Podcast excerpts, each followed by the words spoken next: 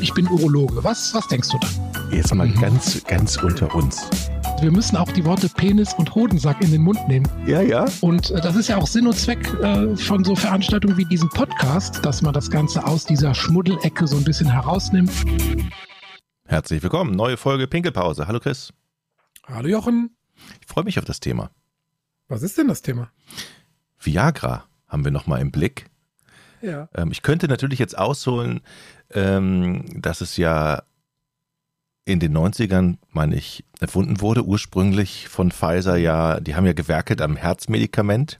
Mhm. Ähm, das hat gar nicht geklappt, aber sie haben festgestellt, so habe ich es noch in Erinnerung, ähm, mhm. dass viele eine Erektion bekommen haben, die dieses Mittel genommen haben. Dann ist man weg vom Herzmedikament und hat gesagt, alles klar, dann konzentrieren wir uns doch auf die Erektion. Mal kurz zusammengefasst. Ja. Da, nicht schlecht, ne? Da gab es eine Studie, da wollte keiner mehr raus aus der Studie. Die wollten alle weitermachen. Wie, die Studie ist schon zu Ende? Wie jetzt? Kann ich noch was haben?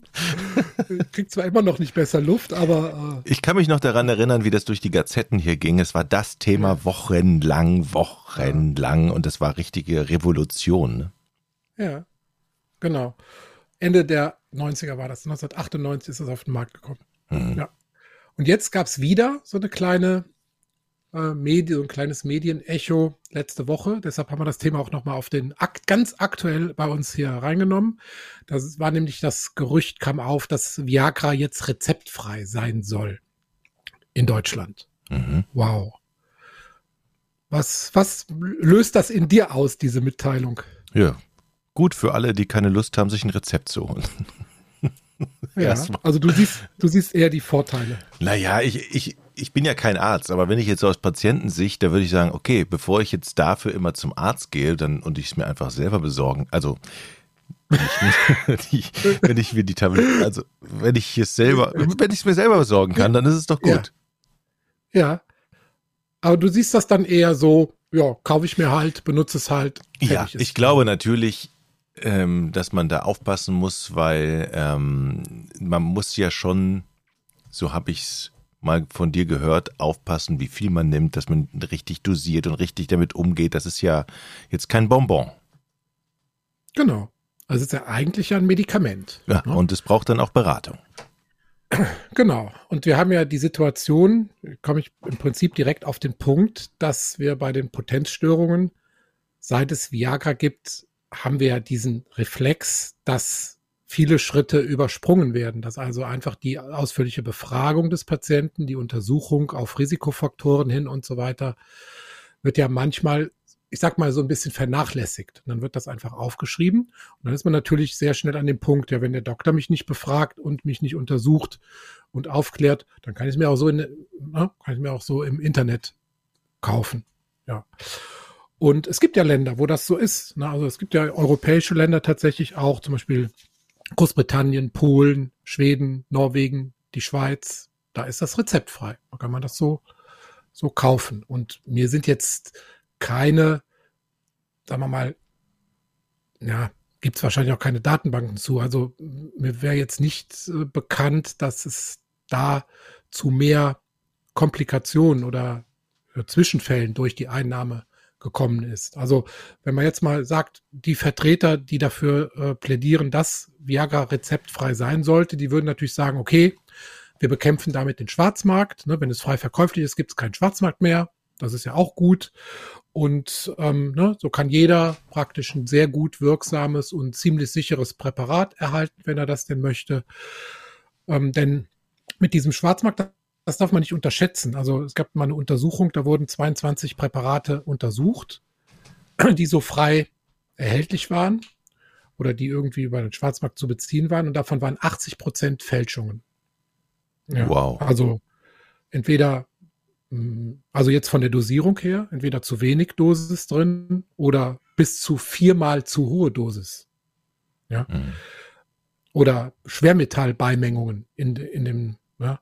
Also diese Ausrottung des Schwarzmarktes, das wäre tatsächlich ein sehr gutes Argument, äh, um zu sagen, okay, sollte rezeptfrei sein. Und es gibt auch tatsächlich so Online-Apotheken, die das nur auf Basis eines Fragebogens machen. Ne? Also, dass man muss man natürlich möglichst ehrlich angeben, was man für Vorerkrankungen, Risikofaktoren hat und so weiter. Dann wird man ein bisschen in die Einnahmemodalitäten eingewiesen und dann kann man tatsächlich ein ärztliches Rezept ohne einen direkten Arzt-Patienten-Kontakt, sondern nur über einen Fragebogenkontakt kann man erhalten. Diese Portale sitzen aber dann im europäischen Ausland, halt da, wo das, ne, wo das dann möglich ist. Aber ähm, ja, ich sehe das auch so ein bisschen mit, mit, mit zwei Augen. Also einmal ist es wirklich, wir haben jetzt viele Jahre Erfahrung damit, 24 Jahre, ähm, ist ein sicheres Präparat, es ist sehr, sehr wirksam. Es gibt äh, Nebenwirkungen, aber die sind meistens kurzfristig, die sind gut erklärbar äh, den Leuten äh, von Langzeitnebenwirkungen. Hm, da gibt es so ein paar Gerüchte, die sind aber nicht bestätigt. Das ist einmal in Bezug aufs Gehör, ja, dass also eine häufige hochdosierte Einnahme dem Gehör schaden könnte und man darf es offenbar nicht geben, wenn ein schwarzer Hautkrebs besteht. Der würde in seinem Wachstum angefeuert. Das sind so, bei, so zwei Sachen, die man bedenken sollte. Aber ansonsten ist das tatsächlich jetzt mit der langjährigen Erfahrung ein sehr, sehr sicheres äh, Präparat. Ich könnte mir vorstellen, dass es Patienten gibt, die einfach sagen, okay, warum soll ich eine halbe Tablette nehmen oder eine ganze, wenn ich auch zwei nehmen kann? Dann kann ich länger. Dann wird der härter. Gut, das kannst du ja so machen, sowohl wenn du das Rezept pflichtig bekommst, als auch ja. wenn du das Rezept frei bekommst. Also überdosieren, das steht ja jedem, steht ja jedem selbst frei. Aber was passiert denn dann? Naja, also im schlimmsten Fall. Die, die Wirkung kann besser werden, ja. ja. Ich hatte zum Beispiel mal einen Patienten, der schwor nur auf eine ähm, der hat eine Quelle immer gehabt und das war ein Bazar in der Türkei. Da hat er immer sein Viagra herbezogen und nur das wirkte bei ihm. Und ich denke mal, das war einer von diesen Schwarzmarktproben, wo dann die vierfache Dosis drinne war. Ähm, meine Theorie, aber natürlich potenzieren sich dann auch die Nebenwirkungen. Also das wird auf gar keinen Fall empfohlen, dass man über die, bei Viagra oder Sildenafil sind es 100 Milligramm am Tag, dass man darüber hinausgeht. Also das äh, sollte man tunlichst vermeiden, ne? weil man dann auch die, die Nebenwirkungen, die sind ja vorwiegend Herz-Kreislauf-System, dass man also die Blutgefäße erweitert, dadurch den Blutdruck senkt und jemand, der ohnehin zu niedrigem Blutdruck neigt oder der bestimmte Medikamente nimmt, die den Blutdruck sehr stark senken, das sind vor allem Nitratpräparate, ähm, der darf auf keinen Fall, also da darf man es gar nicht kombinieren bei Nitratpräparaten und jemand, der zu niedrigem Blutdruck neigt, der würde wahrscheinlich bei einer zu hohen Dosierung dann Kreislauf Probleme bekommen.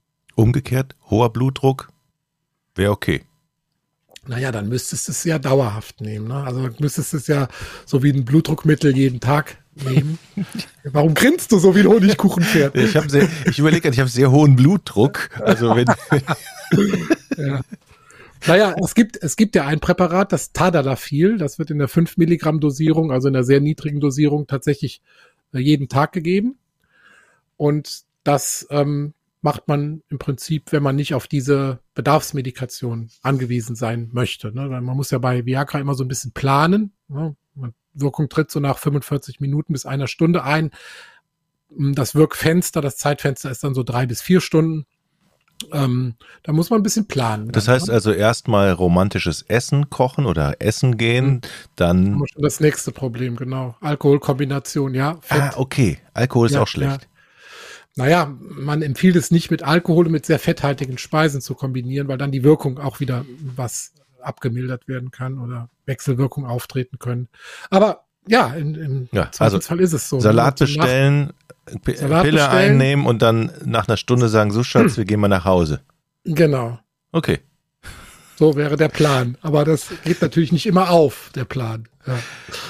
Lass mich noch mal eine Frage zu den ähm, Originalpräparaten stellen. Wie erkenne ich denn eigentlich Fälschung? Und ähm, du hast ja gerade gesagt, es gibt viele dubiose Quellen. Woran orientiert ja. man sich? Ja, kannst du ganz einfach äh, unterscheiden. Blind im Internet gekauft, 80-prozentige Wahrscheinlichkeit einer Fälschung.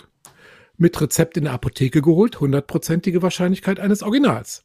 Gut, dann also, ist doch das schon der entscheidende Punkt, wo man sagt, okay, lass das Rezept bestehen. Oder ist deine These ja, wenn, das, wenn die Rezeptpflicht ähm, nicht mehr existiert, dass dann auch der Schwarzmarkt genau, zu dann, kollabieren würde. Das wäre, wie gesagt, das entscheidende Pro-Argument, dass man sagt, okay, wenn es jetzt sowieso frei verkäuflich ist, dann holen sich die Leute ohne Rezept das in der Apotheke und sind nicht mehr auf irgendwelche dubiosen Quellen angewiesen, dann ist der Schwarzmarkt trockengelegt. Ja, aber ich muss natürlich als Urologe und da gibt's auch eine Stellungnahme der der ähm, urologischen Gemeinschaft zu diesem Thema. Als Urologen sind wir natürlich sehr, sehr, sehr daran interessiert, dass die Leute weiterhin sich untersuchen und beraten lassen. Natürlich. Denn, und jetzt kommt das Entscheidende, das haben wir auch schon häufiger besprochen, eine Potenzstörung, gerade bei Männern so im mittleren Alter, kann ja ein Frühwarnsymptom sein einer Gefäßerkrankung, also einer Durchblutungsstörung am den Blutgefäßen des Herzens, an den Blutgefäßen im Kopf.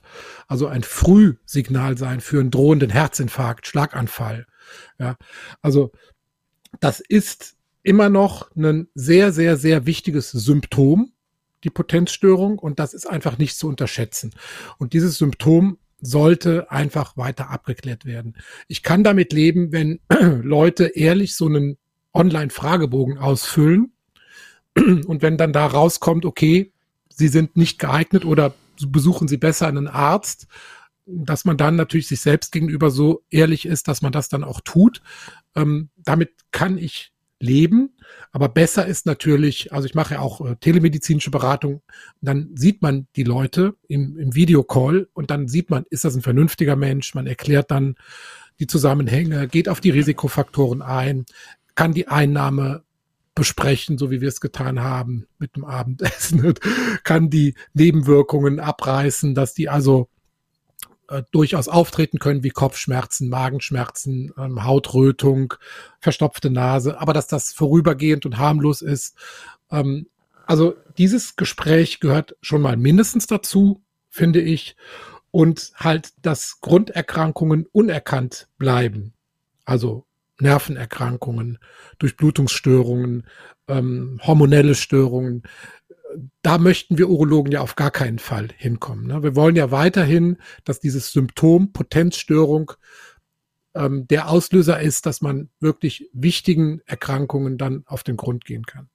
Und das soll auch so bleiben. Und ähm, man muss ja sehen, früher hat man immer gedacht, okay, Potenzstörungen sind psychisch bedingt. Ja, hat man immer so gedacht, ja, die meisten Potenzstörungen sind psychisch bedingt. Mittlerweile weiß man, 80 Prozent der Potenzstörungen haben eine vorwiegend körperliche Ursache. Und der muss man natürlich nachgehen. Ja.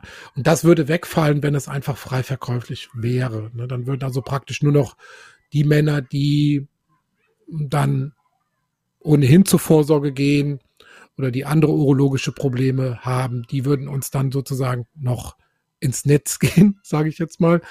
Ähm, und alle anderen würden eine Eigentherapie beginnen. Und das halte ich auch nicht für korrekt. Hm. Wie stehst denn du persönlich dazu? Ähm, muss rezeptpflichtig bleiben. Ganz klar. Aus muss von einem Arzt, hm. muss aus den genannten Gründen, muss vom Arzt verordnet werden. Und wir Ärzte haben aber auch die Verantwortung, dass wir es nicht einfach nur vorne an der Theke sozusagen mal eben schnell verschreiben, so ne, als Folgerezept okay, wenn ein Patient Erfahrung damit hat und ne, da nur sein Folgerezept braucht, aber für eine Erstverordnung muss halt dieses Gespräch stattfinden. Ne? Und das ist meine Meinung, das ist die Meinung der Urologengemeinschaft und jetzt nehme ich das Ende schon vorweg. Ähm, die Entscheidung ist auch schon gefallen, also das Bundesamt ähm, für Arzneimittel hat die Entscheidung letzte Woche getroffen und äh, rezeptpflichtig bleibt Viagra weiterhin. Ich denke, das wird auch so bleiben in Deutschland. Mhm. Na denn. Wir haben ja auch eine ausführliche Viagra-Folge, kann man auch nochmal nachsuchen. Ich weiß jetzt nicht, welche Folge es ist. Eine der ersten muss fünf oder sech so gewesen mhm. sein. Da ja. haben wir uns nochmal ausführlich mit dem Medikament beschäftigt, was da alles drin ist, wie man es nimmt. Salat, genau. Planung. Der ganze Salat. Genau. Kann, kann man sich nochmal anhören. Genau, wird immer mal wieder auch hier aufpoppen, aber das war jetzt, glaube ich, nochmal noch mal wichtig zu sagen und ähm, auch Botschaft an alle Hörer, Potenzstörung immer abklären lassen, könnte ein Symptom einer schwerwiegenden Erkrankung sein. Und man kann es gut behandeln. Also vertrauensvoll an die Urologin oder den Urologen wenden. Haben wir denn eine Folge, ich weiß nicht mehr, haben wir eine Folge nur zur Potenzstörung, wo die Leute dann auch da nochmal nachhören können, ab wann spricht man eigentlich davon? Ich bin mir jetzt nicht sicher. Ja, ja, haben wir. Haben wir. Haben wir. Da, ganz am Anfang haben wir das alles mal. Okay. Ja. Einfach die ersten Folgen nochmal hören in unserer Audiothek. Und dann den Rest hinterher. Genau. Chris, schönen Tag nach Jochen. Aachen. Ja, dir auch einen schönen Tag. Tschüss. Bis bald mal wieder. Ciao. Ich bin Urologe. Was, was denkst du da? Jetzt mal Mhm. ganz, ganz unter uns. Wir müssen auch die Worte Penis und Hodensack in den Mund nehmen. Ja, ja. Und äh, das ist ja auch Sinn und Zweck äh, von so Veranstaltungen wie diesem Podcast, dass man das Ganze aus dieser Schmuddelecke so ein bisschen herausnimmt.